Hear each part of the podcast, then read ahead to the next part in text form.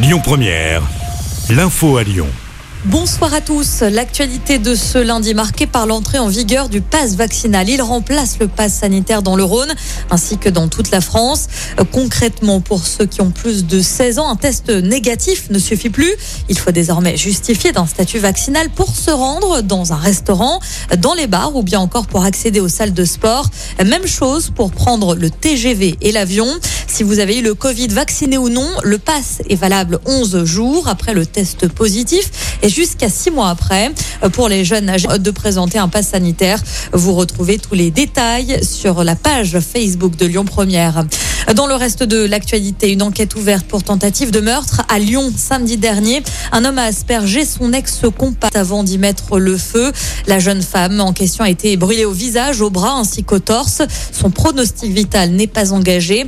Dans un premier temps en fuite, l'auteur de l'agression s'est finalement rendu au commissariat du premier arrondissement. Attendu s'est ouvert aujourd'hui devant les assises du Rhône. Huit individus sont jugés pour l'attaque manquée d'un fourgon. Souvenez-vous, c'était en septembre 2017 à Saint-Chamond, tout près d'ici.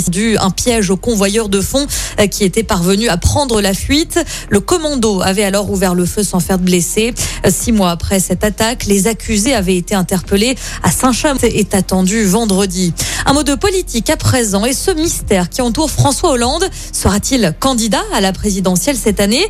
L'ancien chef de l'État a annoncé une prise de parole proche pour l'instant, je cite, une annonce en marge d'une rencontre avec des lycéens diffusée lors d'un reportage sur France 3.